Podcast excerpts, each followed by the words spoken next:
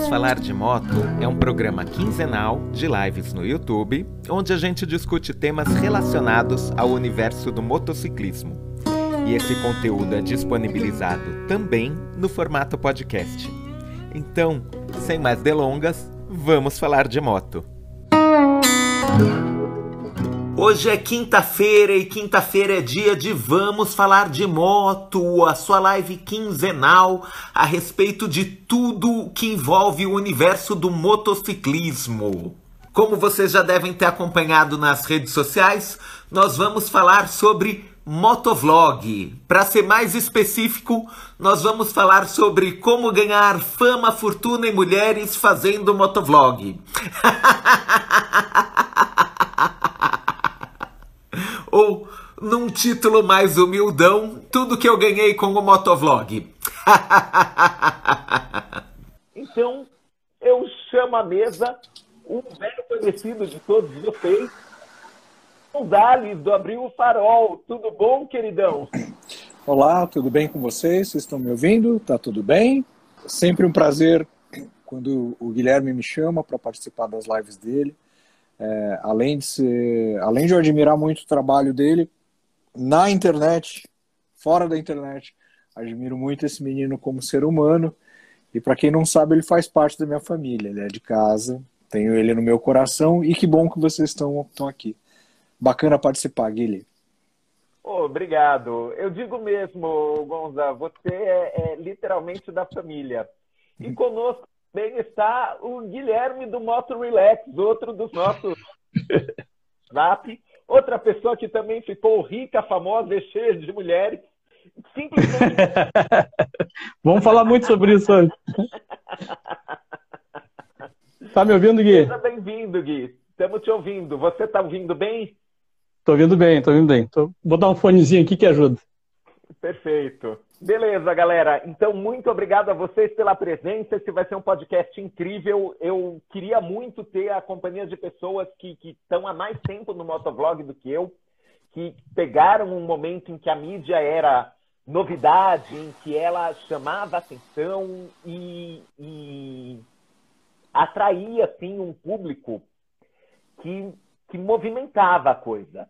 Então, sendo muito sincero, assim, já para tirar o, o elefante da sala logo nos dez primeiros minutos de conversa. Quem está pretendendo ficar famoso fazendo motovlog está fazendo isso errado. A mídia hoje cresceu, ela é bacana, ela é uma cena em si, as pessoas se conhecem, as pessoas interagem umas com as outras. É muito legal fazer motovlog. Mas hoje é um hobby. Assim, as pessoas fazem pelo gosto de fazer o motovlog.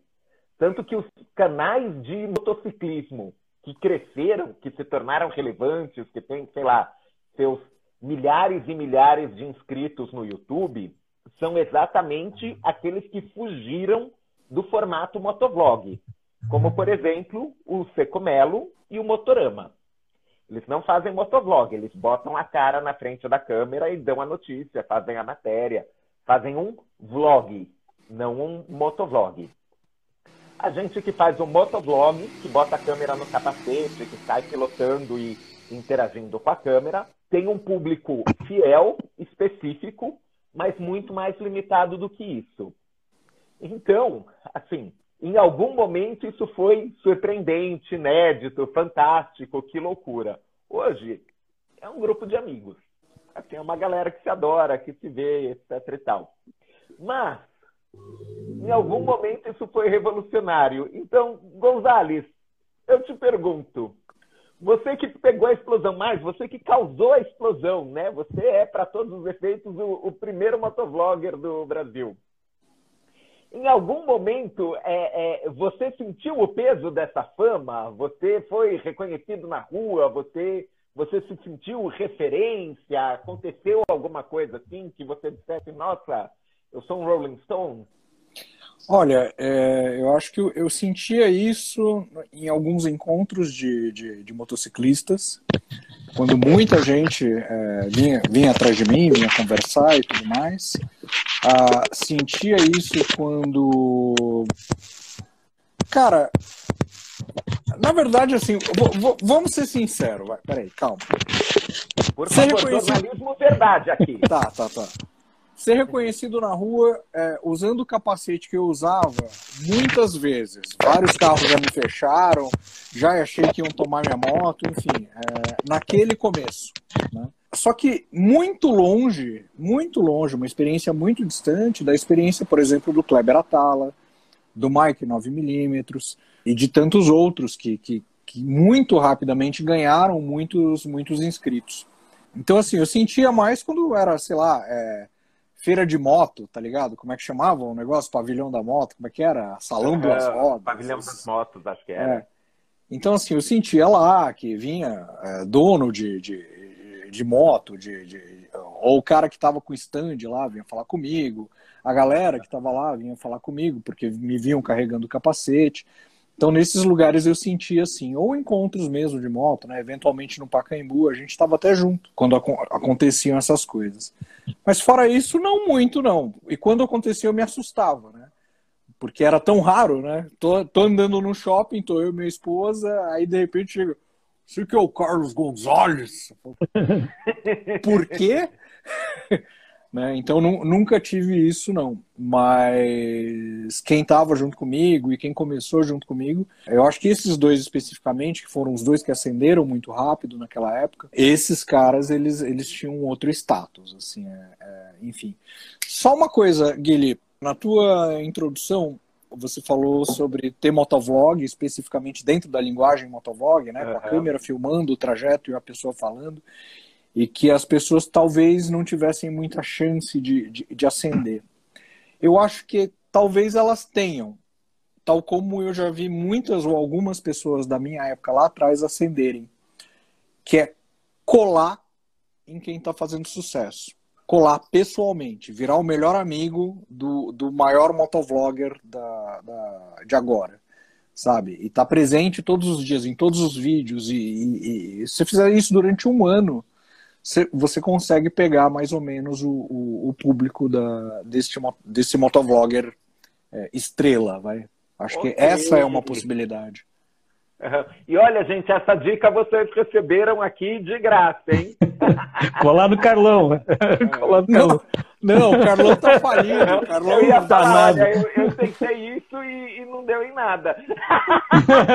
Não, então, então, Guilherme. O problema ó, é o público. É o Deus, pô, é o Deus. Não, não é o público. O problema é o tempo. É o tempo. Eu tenho certeza, certeza absoluta, que se vocês dois estivessem juntos comigo lá atrás, com a constância que vocês têm na produção de conteúdo, e o conteúdo de vocês, ele é menos dirigido do que o meu. Eu tenho certeza que vocês teriam me passado ó, há muito, muito, muito tempo. O conteúdo de vocês é muito mais aberto. Que, que já tem até um nome para isso, que são os motovloggers escadinha.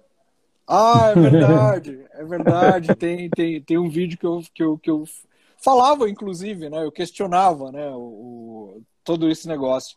Mas é verdade, cara. Se você é, é, é hoje, hoje, se, eu não sei quem que é o maior motovlogger do Brasil, mas vão, vão pegar, sei lá, vai, eu sei que o Fabinho da Hornet ele é relativamente grande hoje, né? Uhum. Se você virar o melhor amigo do Fabinho da Hornet, fizer os rolês junto com o Fabinho da Hornet, e sair no vídeo junto com o Fabinho da Hornet, ter a sua versão do vídeo, e mais, se o seu conteúdo for muito parecido com o conteúdo do Fabinho da Hornet, é muito provável que você pegue uma grande fatia dos inscritos dele. Não que, não que você vá brigar, você vai só somar. Não, eles não vão deixar de assistir o vídeo do Fabinho não, da Hornet não, assistir o seu. Não vão. Você vai né? Ou, compartilhar é... esses inscritos. Exatamente. Ou se o Mike 9mm tivesse ativo hoje em dia e soltando vídeo, ele soltava três vídeos por dia, sabe, com views absurdas naquela época. Se você fosse o melhor amigo do Mike, tivesse em todos os vídeos, filmando, é aquilo que eu falo no meu vídeo Motovloggers escadinha. Funciona. E você, Gui, teve alguma experiência de ser reconhecido na rua, de, de encontrar fã? Cara, eu tive uma experiência, eu fiquei assim, fe feliz, mas fiquei meio abismado de alguém ter me reconhecido, né, em função da... Foi no, num passeio de moto que a gente fazia todos os anos, era a descida do litoral, né? Eram mais de mil motos que saíam aqui da, da Imigrantes e até Santos lá. há, há, anos que a gente vinha promovendo essa, todo ano, né, esse evento de motos que não era nada oficial, não tinha patrocínio, não tinha coisa nenhuma, mas juntavam lá umas mil, uns mil malucos de moto e desciam. Uou. Num desses aí, alguém me, me reconheceu, falou, Guilherme, moto relax, é você, não sei o que, os caras, meu Deus do céu. Achei, achei bem estranho, mas foi, acho que foi só uma vez na vida. E depois, quando veio a fase Royal Enfield, né, que Aí eu, eu, eu, eu frequentava. O, o, embaixador não oficial da Royal Enfield um, um, ano inteiro. Assim. É, é. Recomendavam o seu canal para quem comprasse uma. O pessoal da Royal Enfield recomendava o seu canal para quem comprava uma Royal Enfield. É, agora eu sou embaixador aposentado, não me convido para mais nada, não, não mando notícia, nem um cartão de aniversário. Mas, mas na, aí na fase, na fase da Royal Enfield, que eu, eu todo fim de semana antes da pandemia eu ia lá na, na concessionária aqui de São Paulo, né? Me encontrava com o pessoal lá. Todo mundo que, que trabalha lá é meu amigo, né? Amigo, amigão mesmo. E aí lá, sim, lá muita gente me reconhecia e alguns reconheciam pela voz, não reconheciam a, a minha cara, porque eu não mostro muito a minha cara mesmo, né, nos meus vídeos. Uhum. É, não, não tem muito aqui a acrescentar no vídeo se eu mostrar a minha cara, mas a, alguns reconheciam pela voz. Eu achava estranho isso, né? pô, você não é o Guilherme, eu reconheci pela voz, assim. Uhum. É, é, uma coisa bacana, eu nunca quis ser famoso, nunca, eu não tenho esse, essa ambição, né, de, de ser, ser famoso. Acho que quem quer ser famoso tem que ser meio artista, assim, tem que ser meio Carlos Gonzalez, assim. esses caras, sim, né, esses caras tem o dom, né, mas. Eu, eu, eu, penso a mesma coisa, assim, tem que, tem que ter um, uma, uma capacidade de, de tornar a coisa interessante que, que ultrapassa o, a minha competência. Assim. É, e, e, e, é por isso que eu acho que da, da, da fala do Carlão aí, que colar em, em, alguém que já tenha mais visibilidade, né, possa te dar alguma vantagem, eu acho que vai depender muito do talento, né? Tem que ter talento, não adianta, tem que ter um talento meio artístico, assim para aparecer bem, para saber como se posicionar, como falar no, num vídeo, né? É, meio que ter um roteiro automático na cabeça, assim, para encantar quem está ouvindo, né? Saber o que está falando e fazer aquela mensagem ser envolvente. Como o Carlão é o especialista para mim, ele é o, é o motovlog, né? É o motovlog. Depois dele, pouca coisa, eu acho que aconteceu assim que, pelo menos que impactava tanto assim no mundo do motociclismo na, naquela esfera que ele circulava, né? eu acho que o, o mundo das motos da, da, na, no YouTube, ele, ele abriu vários ramos, né? Se ramificou bastante, tem gente vivendo. Sim, sim, e, isso não é ruim, quer dizer, o, o fato de existirem diferentes ramos, é, surgir motovlog de diferentes tipos de moto, diferentes propostas de motovlog, é, é, muito positivo, assim, a gente tem hoje... Eu acho é, excelente. É, é, o meio não é mais a mensagem, você pode ter vários formatos de motovlog que são todos motovlogs. Isso é muito legal. Mas, mas... mas para mim, o, o, o Carlão é, é, é, especial porque ele era o, o motovlogger guru, era, era o meu guru. Então, como ele, acho que nunca mais apareceu ninguém. da nossa Associação Brasileira de Letras. Né? nunca que, mais teve igual. É, vocês sabem que eu vou abrir aqui para quem está assistindo, né? Depois que acabar a pandemia, eu vou produzir o canal desses dois aqui tá? É verdade, é verdade. Assim, de verdade, eu vou, vou fazer uma sequência de vídeos pro, pro Moto Relax juntos. Vou fazer, uma vou fazer uma sequência de vídeo com o Guilherme. E, e eu vou tentar explorar esses meninos para ver até onde eles conseguem chegar. É um desejo que eu tenho. Coitado. Meu, meu, meu, talento para as câmeras é, é, pequenininho, pequenininho. Eu preciso de uma, uma ajuda grande aí. Não, fica, fica tranquilo. É, fica tranquilo, Guilherme. Você tem uma hum. coisa que eu não tenho: a voz sedutora. Entendeu? Mas ainda na, no quesito é, o quanto a gente pode ou não ficar famoso fazendo motovlog, surgiu uma questão que me pegou assim muito de surpresa quando eu preparei os, os anúncios para essa live porque eu joguei no meu Instagram uma, um, um testezinho de múltipla escolha que o Instagram permite fazer nos stories. O que você acha que o Carlos Gonzalez ganhou fazendo motovlog? E aí, alternativa A, fama. Alternativa B, fortuna. Alternativa C, mulheres. Alternativa D, história para contar. E para mim estava óbvio, assim, que não, que a gente só ganha história para contar. Assim, o que a gente leva dessa vida é a vida que a gente leva. Não, não mais nada. Mas, curiosamente, tipo, é, mais de 20% das pessoas responderam mulheres. então, tem uma, um número considerável de inscritos que acham que, nossa, eu vou fazer um motovlog e vou comer geral. Assim, nunca mais passo fome. Isso só me dá depressão ouvir isso. É, é, é, deixa eu perguntar para vocês, já aconteceu assim de, de vocês, porque fizeram motovlog, é, receberem uma fã entusiasmada, tipo louca de amor por vocês? Guilherme, fica à vontade. de, de jeito nenhum. de maneira nenhuma, nunca apareceu. E, e, também nenhum, nenhuma menina, nenhum rapaz apareceu, né? Porque também pode ser, né? Pode acontecer disso. Mas, é, bom, eu, eu, comecei muito velho já, já estava com mais de 40 anos quando eu comecei a fazer meus videozinhos né, para o YouTube aqui. Uhum. Que não era o objetivo ser motovlog, sair por aí filosofando sobre vida, né? Mas era mais é, registrar os passeios, né? Tem, tem um histórico, né? O Carlão falou num, num, vídeo, num dos vídeos dele, né? Que uma das coisas bacanas de se ter um canal do YouTube é que a gente vai formando a nossa memória e vai deixando aí para a posteridade, né? Mas eu só conquistei a minha patroa mesmo, que está casada comigo há mais de 35 anos. Mas nunca, nunca tive nenhum assédio, não. É, assim, eu também não. Eu acho que desde que eu comecei a produzir conteúdo, a, a, a, sempre na minha boca existiam as palavras dona e patroa, né? Que juntas, dona patroa. Desde, desde o início, desde o início eu sempre deixei muito claro que eu era comprometido e boa parte dos meus questionamentos quando eu estava sobre a moto eram de experiências que eu tinha junto com ela. Né? Eu acho que sempre ficou muito claro o, o afeto e o respeito que, que a gente tinha.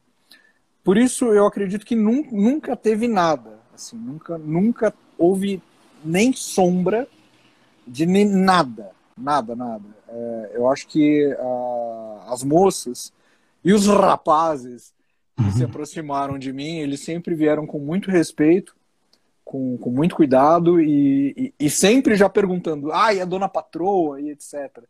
Né? E depois que a dona patroa começou a aparecer, no, nos vídeos também. Nos, nos vídeos, aí, aí começaram a, a falar, nossa, e a dona patroa é linda coitada, o que, que ela tá fazendo com você? Me pergunto até hoje. Assim. Ó, alguém ainda comentou aqui que, por outro lado, você tem o, o farol redondo caramelado sexy do amor, então. é, é, é, é, isso, eu acho que mais espanta as pessoas que qualquer coisa. É a função dele, no final das contas. Então, comentando que sim, a Dona Patroa é um personagem do lore do Abril Farol, assim. Ela é, é uma menção constante. Sim, sim. Eu, é, eu também tenho que dizer que é zero de ocorrência. Eu, eu tô até agora sem entender como 20% das pessoas acharam que, nossa, é, apareceu mulher fazendo motovlog. Quem já foi em evento de moto sabe que a relação candidato-vaga é horrível para qualquer uma das partes. é, é, ninguém fica à vontade quando tem essa proporção de homem para essa proporção de mulher. E até a proporção de homem que gosta de homem é menor ainda e fica mais desconfortável ainda. Então, assim. É, Corta isso. Não rola. Não rola que eu me dei bem num evento de moto, a pessoa nem sabia o que era motovlog, muito menos que eu tinha um motovlog. Então, é, se você está pensando em começar um motovlog para se dar bem, larga o motovlog agora e começa uma banda de K-pop. K-pop, ó, a mina pira. O teu público deve ser bem jovem, então, Guilherme, para ter usado essa opção. É. Mas ok. Então a, a, gente já, já percebeu fama do motovlog. é menor do que ela pode parecer para quem está assistindo e ela é bem localizada. Assim, quando, quando reconhecem a gente é em outro evento de moto, é, é a galera que está na turma, é, é, são outras pessoas que andam de moto. É muito, muito raro a gente ser reconhecido na rua ou ser reconhecido quando não está com a moto. É, é excepcional, é sempre exceção. Mesmo, mesmo, mesmo os grandes, viu, o Guilherme? Mesmo os grandes, assim, é, é aquilo, é um assédio gigante quando tem qualquer coisa relacionada à moto. Mas você vendo vídeos deles, óbvio que eu tô com uma memória de vídeos de cinco anos atrás, que era quando eu assistia Motovlog. Agora eu só assisto de uhum. vocês. Uhum. Mesmo cinco anos atrás, pessoas que tinham um milhão, 700 mil inscritos, de 20 vídeos, um vídeo alguém chegava. Muito diferente de qualquer outro influencer, de qualquer outro segmento, de culinária, de, de whatever, né, de, que para na rua, entendeu? Sabe? É bem diferente a relação. É, é muito localizado mesmo, tal como você narrou ou explicou. Uhum. É, só para botar em perspectiva, o, o, meu canal é um canal, canal bem pequeno também, é, são 20 mil inscritos, né? Então a possibilidade de eu ser reconhecido é só dentro do meu nicho mesmo, de quem está ali, né? Como é, eu frequento é, alguns lugares específicos. O canal é pequeno porque tem 20 mil inscritos. Sabe quantos inscritos eu tenho no YouTube? 1.500. Ah, mas você investe no Instagram, né? Então, então você esquece um pouco do YouTube. mas uh, a possibilidade de ser reconhecido. O canal é pequeno, filho da. Eu sou nanico, nanico. Né? Mas estou feliz, estou muito feliz. Para mim, né? é excelente assim. Ok, então, passada a questão da fama, vamos discutir a fortuna.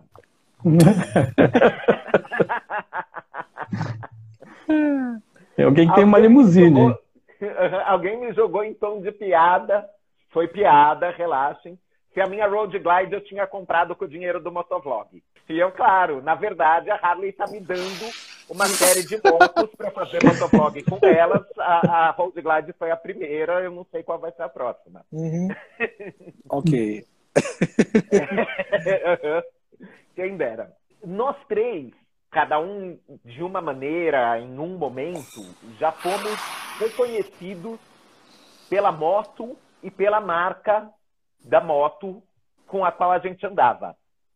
O Moto Relax com a Royal Enfield, o Gonza com a Bonneville e o meu canal chama Harley de Sampa, então vocês imaginam. Em algum momento, é, isso benefício da marca para vocês, porque eu até hoje, da, da Harley Davidson do Brasil, nunca ganhei nenhum cartão de Natal. Olha, posso dizer que com relação a Bonneville, eu tive uma troca de óleo que eu não paguei. Eu não, não posso mentir. Não, não paguei a troca de óleo. Mas também eu não posso mentir que era a troca de óleo que eu não ia pagar mesmo. então, porque eu tirei a moto zero. Então, assim, pensando bem, eu acho uhum. ah não, teve na, da, da Triumph, da Bonneville, teve uma lavagem da moto que eles lavaram e eu não paguei. Pô. Mas, não, não, não, mas eu, eu também preciso lembrar do negócio que se você entrasse com a sua moto para lavar e chovesse, eles não cobravam. E choveu. E eles não cobravam. Então, eu acho que eu acabei não ganhando nada. Sim, mas... O que, o que é muito louco, Gonzalez, porque na época o, o seu canal era, era influente de verdade e, assim, isso, isso foi um fato. Pessoas foram atrás da Bonneville falando, a gente, eu quero uma moto igual a do Carlos Gonzalez. Inclusive compraram uma igual. Ficar quieto. Não vamos dizer quem. Não mas vamos dizer quem. dizendo, Sim. quero igual a dele. Uhum. Cara, então, né, Guilherme, eu acho que é aquele esquema, né? O, o, o, empresário brasileiro ele quer ganhar dinheiro, sabe? Se o Pateta vai lá, pega a moto, dá o rolê e, e fala que a moto é boa, é bom pro empresário, ele não tá ganhando nada, ele não precisa dar nada, sabe? O máximo que ele vai fazer, e isso já aconteceu comigo na Yamaha, já, na própria Triumph uh, e até na Harley, são os caras é, te tratarem um pouquinho melhor. Né? Uhum. Então, quando você vai na oficina, é, o chefe da, da oficina te trata um pouco melhor. Pouco, só um pouco melhor. Por conta disso, mas é zero, zero interesse. Né? Eu acho que o, o, o motovlog aqui no Brasil, logo no, no início, ele foi. As pessoas fizeram uma má gestão de como se relacionar com as marcas e de como se relacionar com, com tudo que, que, que envolve moto, desde mecânica, é, é, sei lá, é, periféricos, seja espelhinho, manopla, jaquetas, enfim, to, to, todo esse universo né, relacionado à venda de produtos ligados à moto e até as próprias motos, eu acho que lá no início as pessoas se pegaram muito naquele esquema daquela parceria for free, sabe? E acabaram zoando todo o rolê. Sim, é, eu, e aí ninguém que... acha que deveria transformar isso numa parceria total, de verdade. Total, ninguém acha. Sim, sim, acho que eu tinha, é, por exemplo, e super falando de, de, de, forma muito aberta, eu acho que a Royal Enfield tinha que pagar o Guilherme, sabe? Não, tô falando sério. Tal como eu acho que a Harley tinha que te pagar. Sabe? Eu também acho. Não, não é, não é uma zoeira. Não, não. Eu, eu gostaria. Eu gostaria. Sabe? Porque o, o, trampo que vocês fazem, o, o, conteúdo que vocês geram, ele é extremamente positivo, ele vende moto, ele vende veículo. E assim, eu, eu digo para mim, a quantidade de tracker que eu vendi, saca? Eu vendi, eu vendi The Tracker, meu amigo, sabe? É, e depois eu vendi Lander pra caramba. Só que aquilo, Alguém né? comentou aqui que o, o, o grande barato aqui é Valdir Neri. Foi o Gonza com a Lander, não o Gonza com a, a Bonneville. Sim. não, assim, eu, eu é, eu, eu não, é, não é segredo para ninguém, só desviando um pouco o assunto, eu adoro. A Lander é, é a moto da minha vida. Mas eu acho que, que essa, essa relação entre o produtor de conteúdo e, e, e, o empresário, ela começou muito ruim em 2011. Né? Já começou ruim. E é isso, lá fora é diferente. Lá fora é bem diferente. É. Vocês é. pegam, pegam pessoas que põem a câmera na cabeça e etc. O cara tem, sei lá, um, um número X de inscritos, ele é relevante dentro de um determinado segmento, ele começa a ter coisas relevantes. Né? Inclusive ganhar grana com isso. Né? Lá fora eu digo Estados Unidos. E você, Gui, em algum momento você ganhou uma cesta de Natal da Royal Enfield? Não, nunca, nunca ganhei um, um, parafuso de graça da, da, da Royal Enfield, mas eu, eu, não posso ser injusto, né? Eu ganhei uma viagem para a Índia para participar de um evento da, da Royal Enfield. Isso logo que eles chegaram aqui em 2017, né? É, quando eles... É, Caraca, você viajou para a Índia! Quando chegaram em 2017, eh, eu já estava fazendo vídeos da, da Royal Enfield antes deles abrirem a loja aqui. E assim que eles abriram a loja, eles vieram com essa política, né, com essa estratégia de permitir que as pessoas fizessem test ride, o que era uma coisa bem rara aqui no, no Brasil, né? Uhum. Quem, quem, quem, na verdade, quem começou esse negócio de test rides mais democrático assim foi a Triumph, né? Quando chegaram aqui as Tiger 800, eles começaram a, a disponibilizar moto para qualquer um que chegasse lá e quisesse fazer um, um test ride. A Royal Enfield veio também com essa estratégia, muito diferente de Honda, Yamaha e Suzuki, né?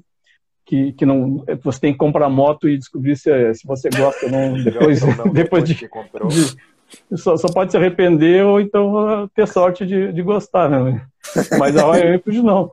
E, e, e, a, e, a, estratégia deles é bem baseada mesmo é, em publicidade espontânea. Assim, é, não sei se tem um nome mais correto para dentro do marketing para isso, mas eles investem pouco em propaganda formal, né? A que a gente conhece normalmente. Casualmente, eu comecei a fazer muito conteúdo sobre o Royal Enfield porque eu gostei da moto, né? Achei ela interessante, achei bacana.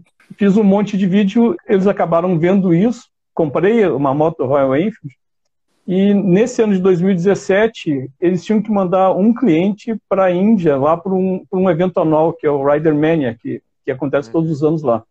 Que é o maior encontro de, de, de uma marca específica, marca, inclusive que o da, da Harley nos Estados Unidos, junta mais motos, mais proprietários num, num lugar só, né? Você é... sabe por quê, né? Sim. Um milhão e quinhentos milhões tem um... de anos. Mas...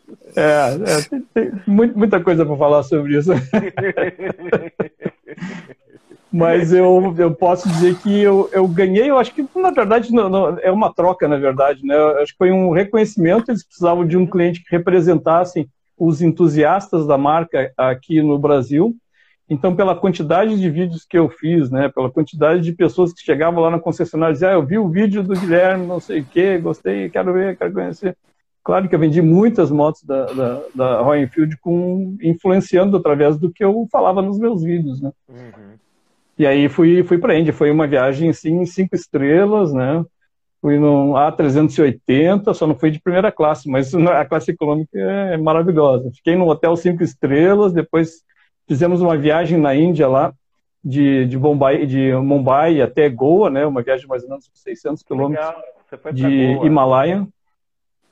E foi maravilhoso, espetacular, foi Fantástico. Eu, eu, morei na Índia por seis meses e eu não consegui ir para Goa. Goa foi colônia de Portugal, assim. Eu queria muito. Foi, foi. Tem gente que fala português lá. Aham, uhum, sim. É, não, não, encontrei ninguém, mas tem, tem gente lá. Uhum. E, e, a arquitetura também é bem de igrejas, bem. Sim, eu mas então imagino então essa aí... meio que nem Salvador, assim. Parece Portugal, mas é bem quente. É, é, é um calor dos infernos e, e muito poluído. É, a, a Índia toda é, é é um horizonte cinzento, assim, né? Mas uhum. bom, é muita, muita coisa para contar. Agora, é, é, realmente, esse aí foi o que eu ganhei da, da Royal Enfield. Quando comprei a moto, eu pedi um desconto, não ganhei desconto nenhum. Eles não entendem política. Tem a tal da lei, lei Ferrari, lei não sei o que lá, que a gente não pode dar um centavo. Nunca ganhei uma manutenção, nem o troca de óleo, nem lavagem de, de, de nada, né? E, é, agora, eu acho que eu mereceria ganhar alguma coisa da Suzuki, porque eu tenho mais vídeos, o pessoal é, tem isso na cabeça que, que colam o meu nome como Roy Enfield, mas eu tenho uma Intruder, Suzuki Intruder 125, que é uma motinha que eu adoro, eu amo, uma motinha pequena, né, de 125 cilindradas, gosto muito dela. E já fiz milhares de vídeos dela e, e recebo todo dia, tem alguma mensagem de alguém lá falando dos vídeos da, da Intruder.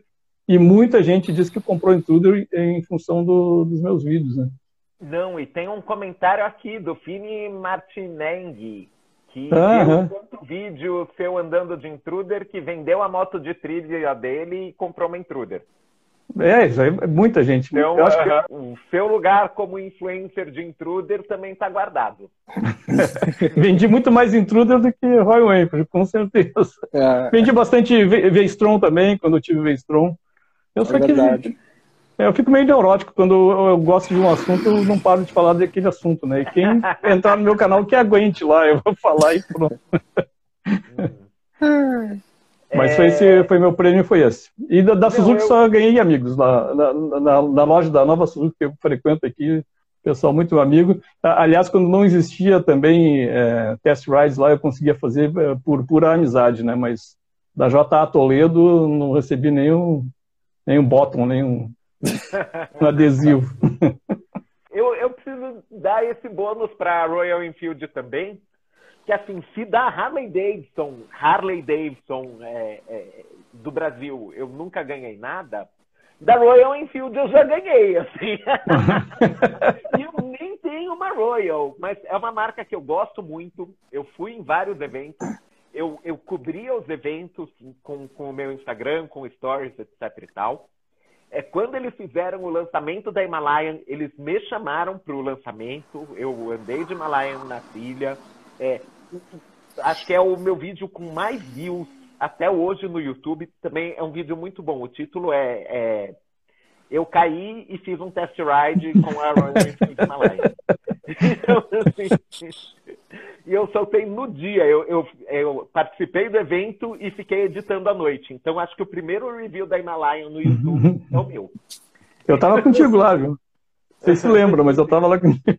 Sim, é, então, tá aí. A, a, a, Royal Enfield foi, foi muito simpática, assim. E o Urano da Royal, volte e meia aparece aqui para falar da marca, é sempre muito parceiro, dá informações em primeira mão, é um sujeito gente boa demais, traz brindes para a gente sortear. Então, assim, toda a atenção que eu não ganho da Harley Davidson, eu ganho da Royal Enfield.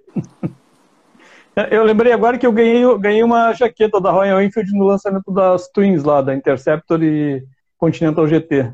Nossa, eu tô, me, eu, eu tô me sentindo uma muito... Mochila. Tô me sentindo muito mal aqui. Os caras ganham viagem, ganha test ride, ganha exclusividade. Puta, cara, eu mal ganho aperto de mão, meu. tem que escolher a marca certa, né? É verdade. Honda, Yamaha, É Suzuki, verdade. não vai conseguir nada. É, Triumph também não, o Triumph gasta dinheiro, com- gasta muito dinheiro errado em outras coisas. Tá.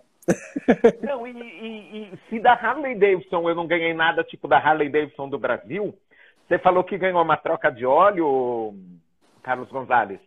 Eu ganhei a moto ainda, ela tinha a primeira troca de óleo era grátis Ah, ok. para todos os clientes. Sim.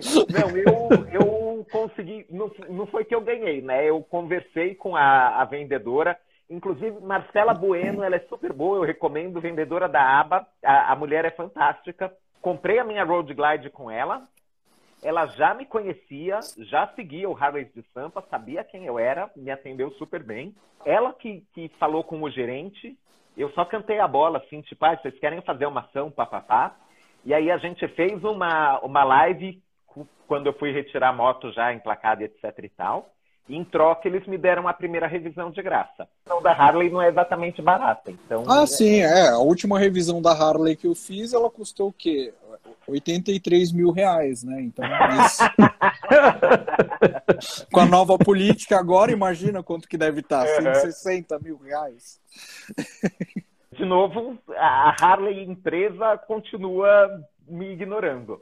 Mas a concessionária foi super bacana, fechou essa parceria. A gente virou amigo que se vê até hoje. A ABA já não é mais concessionária da Harley, né? Que eles saíram. E eu continuo em contato com ela. Se não for sair da pauta depois, eu gostaria de saber é, de vocês aí a opinião sobre o marketing dessas grandes marcas. Se, se tiver um espacinho na, na pauta aí. Não, acho, acho que inclusive é o, é o melhor momento, assim. O, o porquê que é assim, né? O porquê que a gente não ganha. Por que, que a gente não ganha brinde do jeito que as blogueiras de moda ganham das marcas de moda? Porque, porque as blogueiras de moda, elas, elas são muito vis. Eu, eu digo isso porque de vez em quando eu assisto vários canais de blogueiras de moda e, e etc. Por motivos óbvios, né? Porque eventualmente a dona patroa acompanha, ela também consome bastante YouTube e às vezes eu, eu conheço algumas, né? Elas têm uma tática que é muito boa, cara. É assim, elas começam falando mal de um bagulho que elas compram, tá ligado? Aí Boa, a marca vai lá e pau, paga. Aí, cala a boca. aí elas começam a falar bem, entendeu? Então eu, eu acho que o lance é, é você começar a falar muito mal, né? Você já ser influente e começar a falar mal. Então, assim, Guilherme, transforma o Instagram do Harley de samba num negócio pra destruir a credibilidade. Destruir a imagem da Harley. Exatamente. Então, é, então você acaba trabalhando no esquema de coação, entendeu? Enfim, um assédio moral pra cima da marca. Ah, não, eu, eu, eu acredito que dentro desse segmento, nosso segmento de moto, ele já começou errado lá atrás. Tá? Que era justamente ah, o fato do produtor de conteúdo por qualquer coisa, qualquer migalha. E essa migalha podia ser um café da manhã e um passeio. Né? A pessoa já fazia todo um vídeo que dava, sei lá, um número específico e aceitável de views né, desde o início. Então, é, é isso. é- essa é a relação que eles têm especificamente com o nosso segmento, de, é, que é, no caso, motovlog. Né? Felizmente, outros meninos diferentes de nós, eles criaram outros produtos dentro deste meio de, no meio de comunicação que os possibilita ter acesso, de fato, às marcas. Né? Então, é, você pega o próprio Chico Sepúlveda, eu acredito que os meninos do Motorama e alguns outros, eles consigam sim né, ter é, uma outra relação rela- é, ligada à, equipe de marketing das marcas, né? É, sejam das marcas das motos, das marcas das jaquetas, das marcas dos escapamentos. Eu acho que é, é mais por aí, assim. Não, eu, eu concordo com o seu raciocínio e eu ia citar essa diferença, assim, que é, se o, o, o mercado de, de moda, principalmente o mercado de cosméticos, é muito competitivo, são várias marcas e nenhuma delas domina o mercado, Uhum. ao passo que o mercado de motos, ele é, ele é muito bem setorizado, assim, é, é, a Harley Davidson não está caçando novos clientes. Pelo contrário, atualmente uhum. ela está tentando elitizar a marca. Ela está querendo reduzir o número de clientes Sim. dela.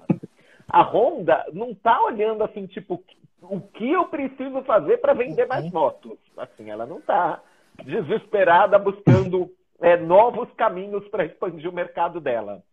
Não então, mesmo. Não é por acaso que a Royal Enfield é tão, tão favorável ao marketing espontâneo, porque ela sim é uma marca que está firmando o pé no Brasil, que está buscando é, abocanhar uma fatia desse mercado. Então, para ela vale o risco, vale procurar sim. quem são as parcerias que rendem. A empresa não tem esse, essa necessidade de investir no marketing espontâneo.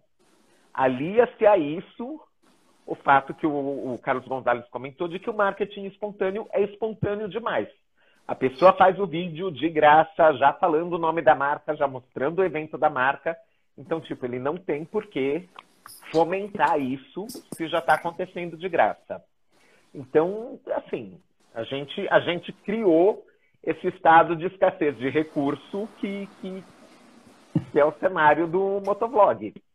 Sim. E aí não tem como reclamar. Concordando ainda com, com o comentário, empresas que não vendem motos, mas que vendem peças de moto, que vendem roupa para andar de moto, tendem a ser mais acessíveis para parceria, para propaganda, para fechar qualquer tipo de negócio. Então, assim, já fiz parceria com a Dark Rose, da Steph, já fiz parceria a Customer, já fiz parceria é, já troquei pneu em troca de post no Instagram.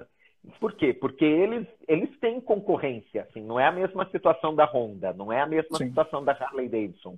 Então, para eles é negócio é, jogar propaganda no Instagram, é negócio ter, ter o, o, a visibilidade que o meu Instagram traz. Uhum. Já a Harley Davidson olha para mim e fala: Não, meu querido, quando a gente quer causar no Instagram, a gente fala com o Juno Andrade. A gente fala com o Cauã Raymond. A gente fala com o Cauã Raymond, exato. Teve uns comentários muito bons aqui que, que eu queria dar uma olhadinha se vocês toparem. Claro. claro. É, ainda sobre a, as, as, parcerias e as propagandas, alguém comentou que o, o TikTok chegou finalmente no ponto em que ele não é só um lugar onde adolescentes se encontram e ele tem alguma relevância na mídia. Vocês acham que tem futuro no motovlog no TikTok? Eu nem sei o que é TikTok. Eu, eu sou, não sei. eu não tenho instalado no meu celular. Eu vejo propaganda do TikTok e acho engraçado e horrível ao mesmo tempo. Talvez eu acho que seja a plataforma que, que, que eu mais sinta vergonha alheia. Mas muita gente gosta. É, uhum. Quem sou eu para julgar? Não sei. Eu, logo, logo que apareceu o TikTok, eu até é, criei uma conta lá, mas eu só via gente dançando, fazendo dancinha, né, performance. Eu, eu não conseguia entender bem, assim, a... não conseguia entender bem a plataforma, né? Eu sou meio tosco ainda na, nas redes sociais, porque para mim, eu, tendo o YouTube, para mim tá excelente, né? Hum. É, Facebook, um pouco de Facebook, Instagram é uma ferramenta que eu não domino ainda, não, não, não, não estudei suficiente para.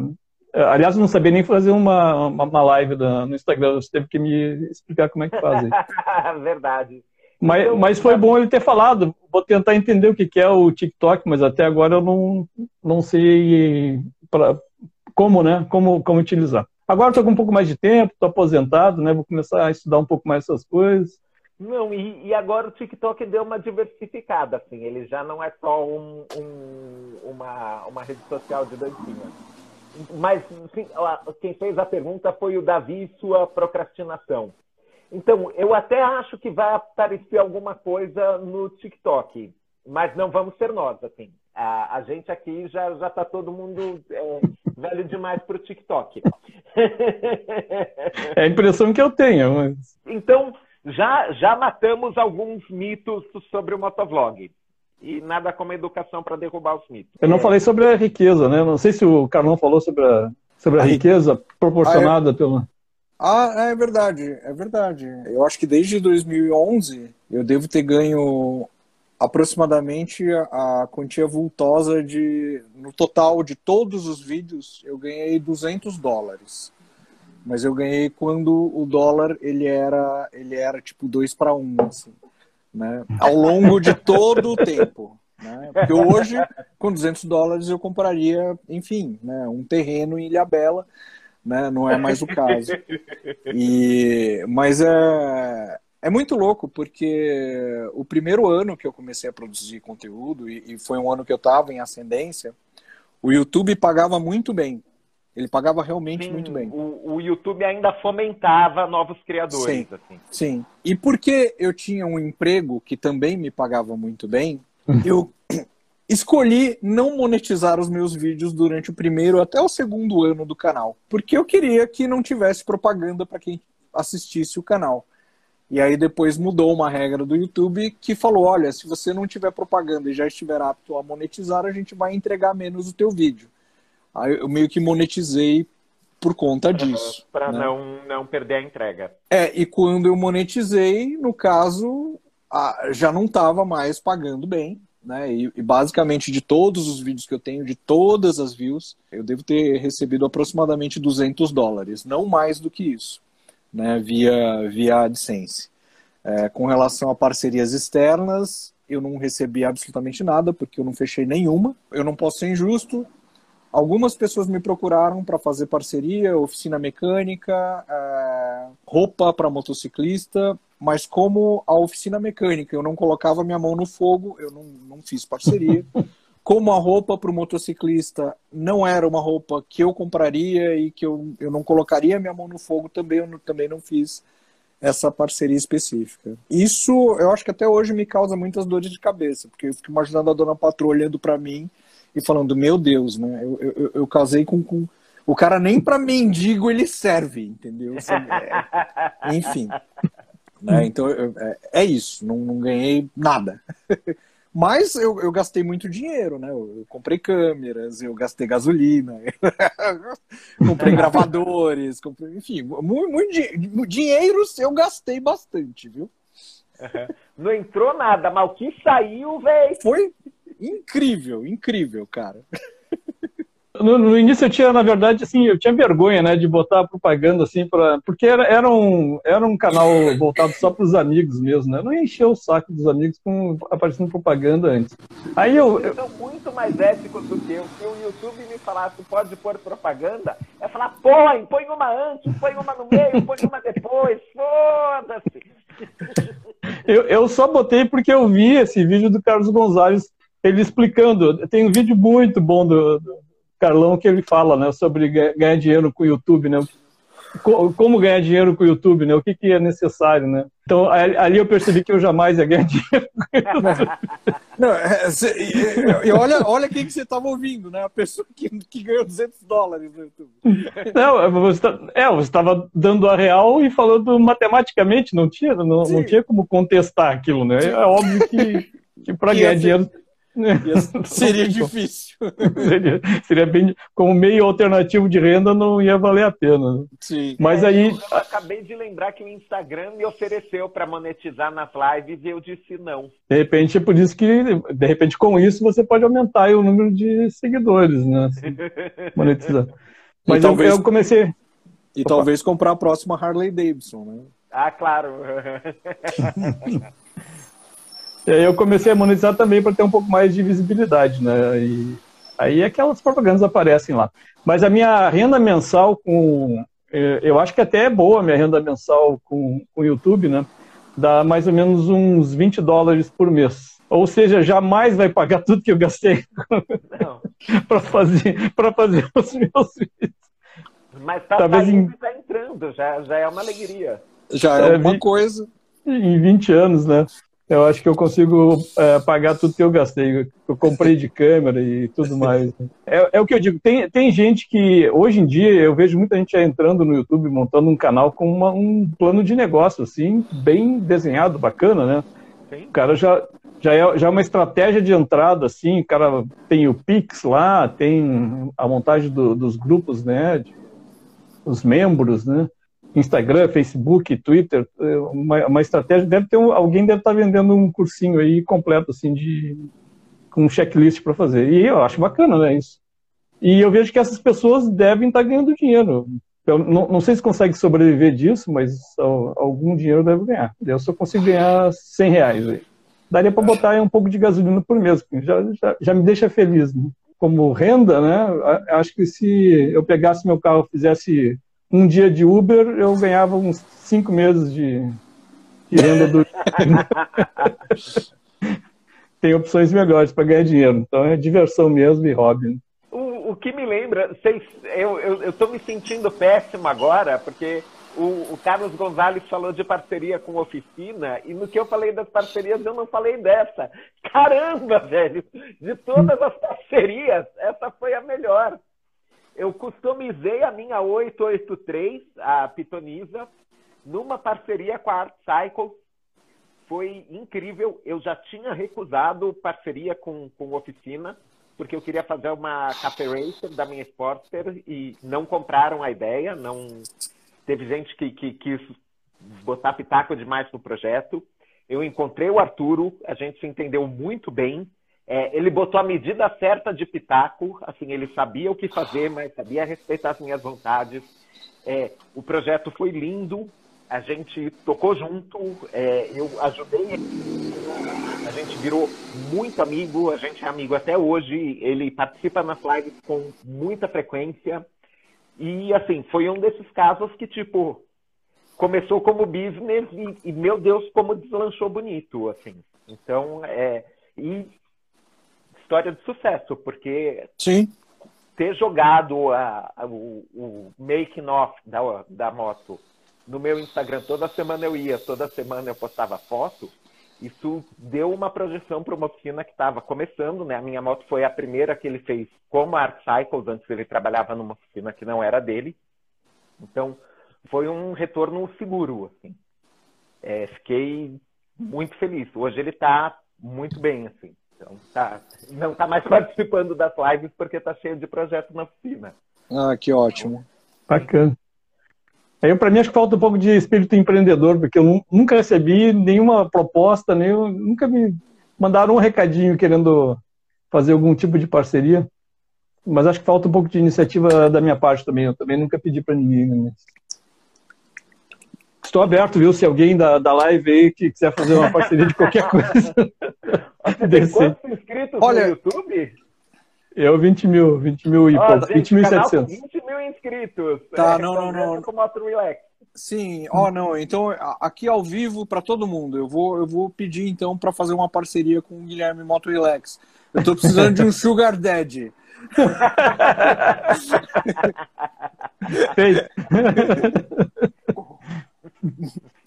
Então a gente é, não ficou milionário, não ficou famoso e não catou mulher com o motovlog.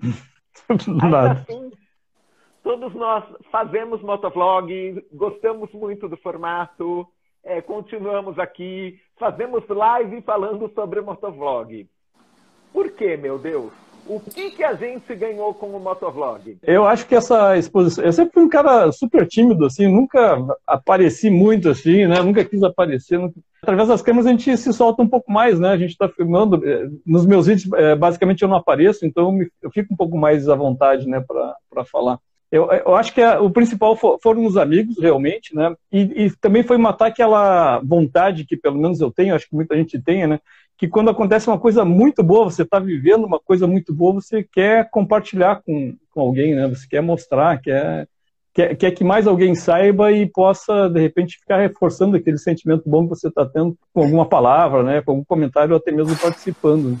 Então, acho que eu que saí de, do, do Rio Grande do Sul em 2013, 2003 fui para o Rio de Janeiro, né? Estava é, lá com 40 anos de idade, então já, meus amigos todos ficaram no, no, Rio Grande do Sul, né? Cheguei no Rio de Janeiro, passei dois anos e meio sem ter nenhum amigo que não fosse não fosse as pessoas do, do, do meu trabalho, né? Depois vim para São Paulo em 2005 aqui também, não conhecia ninguém, era só o convívio familiar de quatro pessoas, que é a minha família que veio para cá. Aí comprei a moto, comprei uma moto que era o que eu queria, comecei e comecei a fazer os vídeos, né, e comecei a ter muitos amigos. Então hoje eu tenho centenas de amigos E os meus é, amigos mais chegados hoje em dia, todos foram feitos a, através da, do YouTube, né? Da, das pessoas que eu conhecia através do YouTube. Mas dali eu tirei as minhas melhores amizades atuais, né? As minhas amizades mais constantes, assim. E, então, para mim é isso, é, é, é, a amizade e também fazer, compartilhar né, os bons momentos que a gente tem. Pelo menos eu compartilho meus bons momentos no mundo das motos né, com muita gente. E aí tem, a, tem a, as respostas que, do que a gente faz, gente que elogia, então é sempre bom a gente ouvir um elogio, né? Esse para mim é o maior bônus, assim, ter, ter, contato com muita gente, aprender com muita gente, né? E se sentir íntimo assim de centenas, né, ou milhares de pessoas sem ter a presença delas por perto, né?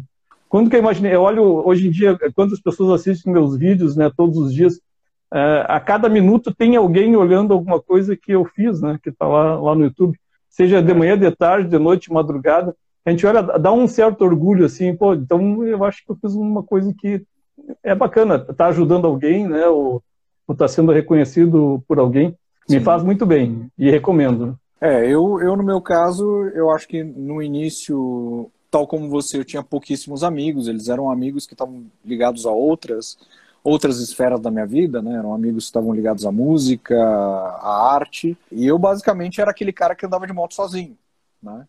Eu não tinha esse esquema de dar rolê com a galera porque eu não tinha uma galera para andar de moto. O que o motovlog me trouxe foi também uma centena de, de pessoas grudadas em mim. Algumas presencialmente, alguma, algumas das pessoas que passaram pela minha vida foram muitos amigos. A vida segue, a gente muda e tal. E hoje, dentro do segmento de moto, dentro do assunto moto, é, os amigos que eu tenho é, são vocês e mais alguns poucos. E, e vocês eu conheci inicialmente pela internet. E felizmente vocês conheciam as palhaçadas que eu fazia no meu canal. Mas tal como você, Gui, eu acho que é, é, é bem isso, né? O, o, o, que ele trouxe, além das pessoas, além da, da, da das pessoas reforçando que você está fazendo um, um, bagulho bacana, eu acho que ele, ele também me trouxe experiências ligadas diretamente a, a essa linguagem. Por exemplo, eu não conseguiria fazer a viagem X ou a viagem Y se eu não tivesse vinculado a um motovlog específico. E algumas dessas viagens foram incríveis, sabe? Mesmo que essas viagens eu tenha feito sozinho para gerar conteúdo para o motovlog, eu me coloquei um desafio de fazer uma viagem absurda. Acho que talvez tenha sido minha primeira viagem pensando em gerar conteúdo para o motovlog, que eu saí de São Paulo e fui lá para o Espírito Santo. No final das contas, eu gerei um vídeo curtíssimo, mas valeu, super valeu. É curtíssimo mesmo, é 30 segundos, sabe? Mas é, foi um desafio que o próprio meio acabou impondo para mim, falando: meu, você não é motovlogger? Mostra aí que você é motovlogger, cara. Vai lá. Uhum. né? Então eu acho que essas experiências de produzir conteúdo nesse, né, nessa linguagem específica são bem bacanas e eu, e eu carrego comigo. Não só carrego comigo, mas elas, boa parte delas estão registradas. E eu sempre posso voltar, entrar no YouTube e assistir os meus próprios materiais. Sempre fico feliz. Alguns eu até choro. Eu também. De ver os teus conteúdos.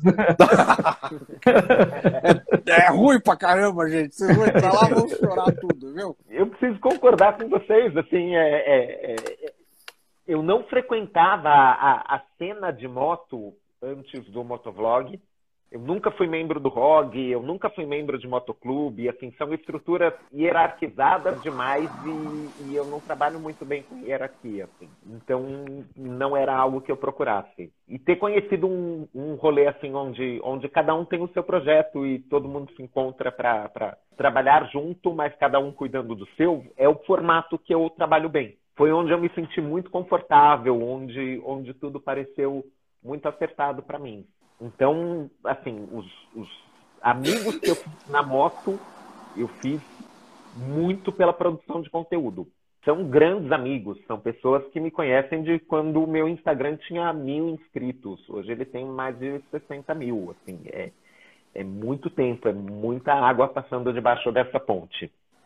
Mas eu preciso dizer para vocês também que assim foi é engraçado pensar no quanto isso foi para mim um exercício consciente, assim, planejado de, de lutar contra a minha timidez. Eu sou uma pessoa muito, muito travada em público. Não sei se o, se o Carlos Gonzalez lembra da primeira vez que a gente se encontrou naquela campanha do agasalho. Velho, eu tava mudo, assim, eu, para eu, eu me apresentar, eu precisei assim. Zampa. Travadíssimo, assim, só vendo todas as pessoas que eu conhecia da internet. Começar a colocar a, a cara no YouTube, começar a fazer live na, no Instagram, que eu sei que vai ser assistida por mais de mil pessoas, assim. Foi um, um longo processo de, ai, velho, e, e, e vamos ver com o cabelo caindo na cara, e vamos ver errando em algum momento, tropeçando nas palavras, e, e vão ver a, a live saindo do ar eventualmente, e, velho, bola pra frente, assim. Às vezes uhum. acontece. Sim, é terapêutico, né? É muito terapêutico e, uhum. e, me deu uma desenvoltura que, que eu não imaginei que eu fosse ter na vida. Assim, eu, eu, eu lido com a minha própria exposição com muito, muito mais facilidade hoje do que eu lidava cinco anos atrás. Tanto que no começo eu não, posta, eu não postava nem foto minha. Assim. A conta chama Harleys de Sampa porque ela é sobre as Harleys de Sampa. Ela não é uma conta minha, não é, não é sobre o meu material. Então tem tipo Passa um ano inteiro sem ter uma foto minha. Mas calma, velho, eu também tenho uma Harley, assim. É, é, é justo que numa conta de Harley que eu comando, eu poste uma foto da minha Harley de vez em quando. Ao, ao longo do tempo, eu fui aceitando melhor a ideia de que, olha, eu posso aparecer na internet também. Começar a fazer vídeo, começar a fazer live, interagir mais com as pessoas foi, foi muito, muito terapêutico. Não só foi terapêutico, como foi muito divertido, assim. A gente passou por boas situações, a gente é, deu muita risada, a gente é, fez amigos incríveis, a gente tem muita história para contar. Carlos Gonzalez fala dos vídeos que ficam e que a gente assiste depois, mas eu fico pensando, quando a dona Patroinha tiver com nove aninhos e a gente contar para ela as coisas que já aconteceram e as histórias que a gente já se enfiou, vai ser mil vezes melhor do que o vídeo, porque tem umas coisas que a gente não pode botar no vídeo.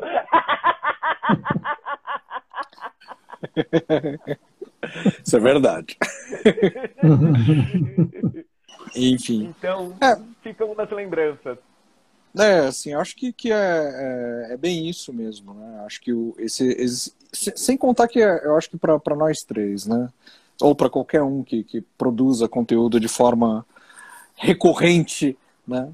É, esse exercício de você se comunicar para outras pessoas, ele, ele, essa prática, né, ela acaba fazendo com que de fato ela se reflita em outras esferas da vida. Né? Hoje, e o motovlog ele é muito responsável é, pelo fato de eu conseguir ter uma super facilidade. É, por mais que eu não seja uma pessoa tão bonita quanto vocês dois, eu tenho uma super facilidade de parar e falar para uma câmera de forma relativamente natural né, e de tratar de assuntos X ou Y de forma tranquila. Né? É, isso, quer queira, quer não, a produção de conteúdo na internet, motovlog no caso, ele me trouxe isso, né, essa segurança, né, essa tranquilidade, assim, né? ao vivo ou gravado ou, ou, que depois vai ser editado, não importa, tá tudo sempre na mão, tá tudo tranquilo, tá tudo certo. E eu preciso repetir o comentário do, do Moto Relax, Galera, é, isso é muito divertido. Isso não vai te deixar rico, não vai te deixar famoso. Mas, assim, é, se você tiver a oportunidade, experimente. É muito legal, é bacana, vai te dar história para contar, vai te dar, vídeos para você rever depois e lembrar de tudo aquilo que você viveu. Então, assim, é, você não precisa é, virar o próximo Kurt Cobain para começar a tocar uma guitarra. Algumas pessoas tocam guitarra, pelo prazer de tocar guitarra. Uhum. Sim, você vai ser o melhor guitarrista do mundo? Não. Você vai ter uma banda que vai mudar a história do rock? Talvez não. E ainda assim, você vai ter muito prazer tocando guitarra. A mesma coisa com o motovlog. Que bonito isso. é isso aí. Uma, uma, uma, injeção de coisas boas na tua autoestima. Vale, vale a pena. Eu recomendo para todos os meus amigos, né? Não recomendo só para os inimigos, mas para os amigos eu recomendo. Pô, queria ter canalzinho, faz faz alguma coisa. Não, para os in... não, não, inimigos eu recomendo, sim. Eu falo, olha, cara, o esquema é quatro canecos, 130 no corredor, põe a câmera e vai gritando, cara.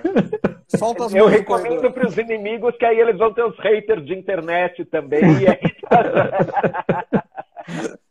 Aliás, tem essa faceta também, né? Da, o, o ônus, o ônus né, de, de botar a cara na, nas redes sociais. Uhum. Tem até essa. É, é, é, a, gente, a gente fala do quanto é gostoso receber o apoio, receber o feedback, etc e tal, mas também te ajuda. Você vê, nossa, tem um sujeito aqui me odiando e ele não é nada para mim, a opinião dele não quer dizer nada, Sim. ele me odeia e eu continuo existindo. Caguei para você que me odeia. Então, isso, isso, isso exige uma certa maturidade, assim. Isso, isso é um, um exercício de, de botar a cara na, no sol e saber, olha, nem todo mundo vai gostar. Gente, eu não sou brigadeiro para agradar todo mundo. Sim, sim. Amigos é, facilmente irritáveis também, eu, eu recomendo. Diz, não, vai lá, você vai aprender que com o tempo você, a, a melhor coisa que você vai fazer para irritar alguém que te odeia é não, faz, não falar nada para a pessoa. Tenta isso, tenta não responder. Você vai ver que esse é o seu melhor resultado. Então, é por isso que eu acho que é bem, bem terapêutico mesmo. A gente vai entendendo bastante da psicologia humana, de, de dos comportamentos humanos, né? A gente Nossa. vê as pessoas que estão se perdendo, as pessoas que estão crescendo. Bota a cara que vale a pena, eu recomendo. É, eu fico sempre feliz em ouvir é, as palavras desses meus amigos mais evoluídos do que eu, né? Porque eu sou aquele produtor de conteúdo que o cara fala um bagulho atravessado comigo, eu fico lá com o cara e fico, e fico, e fico, e fico. Assim, é, eu, eu, eu, não, eu não consigo. Eu não, eu não, é, é, é maior, é, é, é mais forte do que eu. Assim, isso, né? E dependendo. Então Gonza, eu fico pensando que essa pessoa olha e fala: caralho, ele respondeu meu comentário, que foda! Importante que eu sou, né? Você tá fazendo, você tá fazendo a alegria dela. Ah, eu sei. Mas é a minha também, porque eventualmente existe uma série de exercícios, né? De eu parar, pensar. Porque é muito raro, é muito raro eu descer do salto. E olha que, que ainda hoje existem comentários bem, bem hardcores no meu canal né, por, em alguns vídeos específicos. É muito raro eu descer do salto e perder a estribeira, mas é muito raro. Né? É, eu, eu, me vem assim, é, é, é, o mais próximo que eu consigo chegar de vocês. Eu alimento o troll, né? Mas eu, eu, eu alimento com, com foie gras, assim, sabe? Com caviar. né? Então, assim, e, ainda, e eu sempre termino falando, cara, e se cuida, tá? assim, tipo, fica bem, não sei o que tal. E aí eu percebo que quando eu, eu termino desse jeito, com muita classe, é, ou a pessoa se desinscreve, ou ela me bloqueia, ou ela deleta o, o, a, o absurdo que ela escreveu. Né? Mas enfim, é, é, o mais classudo que eu consigo ser. Não é sempre que eu consigo ser. Assim. Os meus haters eu bloqueio todos, né? Eu não tenho paciência. Claro que é ruim para o canal, porque quanto mais haters você tiver, melhor lá YouTube vai indicar mais os teus vídeos. É, gera mais engajamento, mas eu, eu dispenso essa parte eu bloqueio. Não, é, é, assim que ele irrita o canal dele. Ele, ele, ele cria engajamento com hate. É estratégia, é uma estratégia boa. Aliás, tem, tem canais que vivem de hate, né? Então, Sim. coitado, é, eu tenho pena é, dessas pessoas. Mas não, é, é, é, estrategicamente, é, eu nunca. Existe uma recomendação do YouTube, né? Que assim, quando você faz um vídeo que ele super bomba, repita o vídeo. Né? Repita a fórmula. Essa é uma, uma recomendação da plataforma. Em dado momento da vida, eu soltei alguns vídeos que super bombaram. O título, se não me engano, era é, Motovloggers e Motofilmadores de Merda. Né? Super bombou, teve um engajamento fortíssimo. E não só isso, eu tive um pico de inscrição gigante, como nunca. E num momento onde eu era super relevante dentro da plataforma. Lá seria o momento de eu transformar o meu canal num canal onde eu basicamente viraria o, o fiscal do YouTube do motovlog, entendeu? Uhum. Basicamente eu ia virar a dona Candinha do motovlog. Eu ia ficar apontando o dedo, xingando as pessoas. Falando quem tá certo e quem tá errado no Exatamente. Lá era a minha chance de ouro para pagar minhas contas produzindo conteúdo para internet. E eu soube disso, sabe? Na, na, um dia depois de eu postar o vídeo, sabe quando você percebe? Assim, fala, puta, é aqui. é agora, cara, é agora que eu vou acontecer. Não, né? Porque dentro do, do esquema de produzir conteúdo na internet, eles sempre falam, né? É, é, um, é um produto, tal como as fórmulas, né? Que o, que o estratégia de marketing que o Guilherme citou um tempo atrás, né? Tem um lance dentro da produção de conteúdo, eu acho que de motovlog, que tá ligado a, a justamente o que esses dois meninos falaram, sabe? Que é, eu vou tentar simplificar uma palavra, afeto. Você sente afeto pelas coisas que você faz. E aí eu me imaginei naquele momento transformando o meu canal num canal de, de ódio, né? tipo sendo o Nando Moura do motociclismo, por exemplo. né?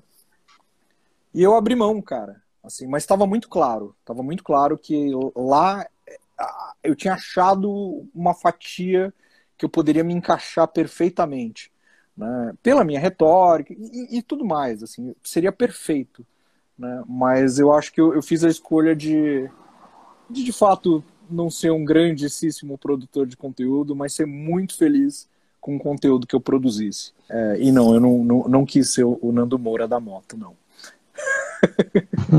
eu acho que hoje eu sou muito mais flexível do que lá atrás, essa, essa é a verdade. Né? Eu acho que se você quer transformar o YouTube num ganha-pão na real, né? E isso que eu, que eu acabei de comentar, do tipo, cara, você postou um vídeo, você tem, você, você começou no motovlog, você tem em média 50 views, tá? Você postou um vídeo e você teve 400 views, se você realmente quer transformar num produto, se você não se importa e, e, e tá cagando para a experiência de ter amigos e, e, whatever, e de construir a tua biografia enquanto você anda de moto, em, em registrar o pensamento do seu presente para lá no futuro você reassistir, se você não tem nada disso, quer transformar num produto, é isso. Né? Pô, teve 400 views, faz isso o resto da tua vida que certamente Sim, você vai, vai conseguir agora, resultado. O que eu devia ter feito era ter caído com a Himalayan toda semana. Porque Sim! Eu... Sim, eu, eu recomendo que você compre uma Lander e brinque de cair com a moto toda semana. Você vai bombar. Né? Você coloca lá, né? Um motociclista errático, tá ligado? aí você, um dia você bate no poste, sabe? Um dia, é verdade, sabe? É, um dia você derruba a moto quando você estiver saindo da garagem, entendeu? E sempre, é, meu, bomba, vai bombar. Boa. E acho que agora que a gente já falou até dos espinhos que tem nessa trajetória do motovlog, a gente pode encerrar nossa pauta. Eu ia fazer um último disclaimer. Hoje era para ter sido a live do Mayans MC, a, a série spin-off do Sons of Anarchy que teve a terceira temporada. Então, não encontrei ninguém que tivesse assistido a terceira temporada além de mim. Os meus dois parceiros de live, o Arturo e o Born to o Ramon, não terminaram de assistir a terceira temporada ainda. Aí eu não queria fazer uma live sozinho, eu, é, falando da série, com vocês, followers. Então, eu estou na torcida que daqui para a quinzena que vem, eles já tenham terminado de assistir e a gente possa fazer a live do Mayans. Se não, eu já não sei mais, porque daqui a pouco isso datou, né? Live tem que ser um material contemporâneo, updated. É, não, não vale a pena ficar falando de uma série que acabou já faz dois meses. Se você está afim de assistir uma live sobre a terceira temporada do Mayans MC, deixa um comentário aí embaixo. Se não, a gente não faz. é. Obrigado demais pela companhia de vocês, gente. Foi uma ótima live, foi, foi um prazer recebê-los. Foi, foi uma conversa gostosa. Fazia tempo que a gente não se encontrava. Numa próxima, talvez todo mundo vacinado, a gente se encontra para tomar um café e bater aquele papo. E, público, obrigado pela companhia de vocês. Daqui a duas semanas, vamos falar de moto de novo. Falou! Esse foi mais um Vamos Falar de Moto. Se você gostou, deixe um review no seu agregador de podcasts. Ou fale com a gente. Você pode me achar no Instagram, no arroba Harleys de Sampa. E, se puder, participe das nossas lives no YouTube. A coisa é ainda mais legal ao vivo.